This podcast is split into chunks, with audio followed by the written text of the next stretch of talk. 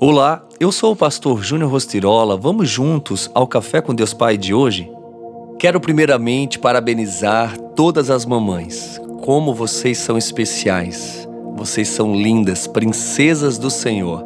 E fica aqui minha oração para que o Senhor realmente renove suas forças dia após dia e que a cada momento vocês possam de fato ver as promessas de Deus se cumprir na sua vida e família. E o tema de hoje fala exatamente sobre promessa. Caminhe sobre ela.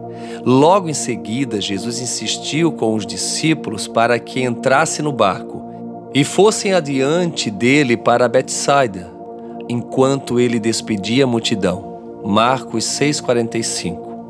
Com certeza você já ouviu alguém falar que fez algo involuntariamente porque foi manipulado por forças malignas.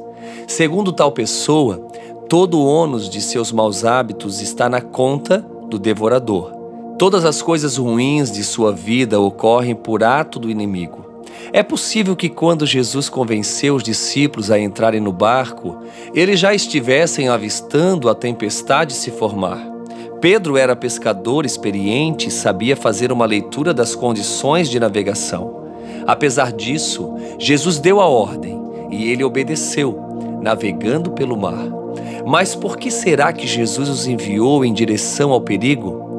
Precisamos entender que certas tempestades são inevitáveis e que, para sobreviver a elas, precisamos do básico da fé a fé prospera nos caminhos mais difíceis e nos caminhos mais terríveis.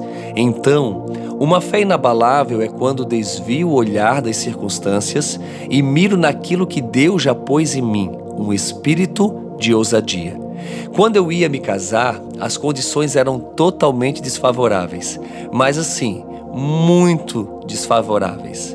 Michelle e eu tínhamos uma promessa e fé para que ela se cumprisse. A minha mãe e os meus sogros tinham medo de que a realidade enfrentada não fosse possível de ser vencida. Mas quando temos uma palavra, nada pode nos paralisar, a menos que não prossigamos. Pare de olhar para as circunstâncias, não foque nas tempestades. Lembre-se de que Pedro, ao andar sobre as águas, caminhava com base na palavra proferida por Jesus. Somente quando ele passou a olhar para o forte vento e perdeu o foco é que ele começou a afundar. Não permita que hoje algo tire a sua atenção e os seus olhos de Jesus. Caminhe firme na promessa que ele lhe fez. E a frase do dia diz: silencie a voz do medo e descubra o seu potencial em Deus.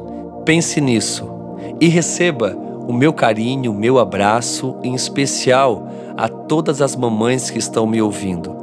Caminhe sobre a promessa, porque grandes são os propósitos e os milagres que Deus quer fazer em você e através de você. Um beijo no coração.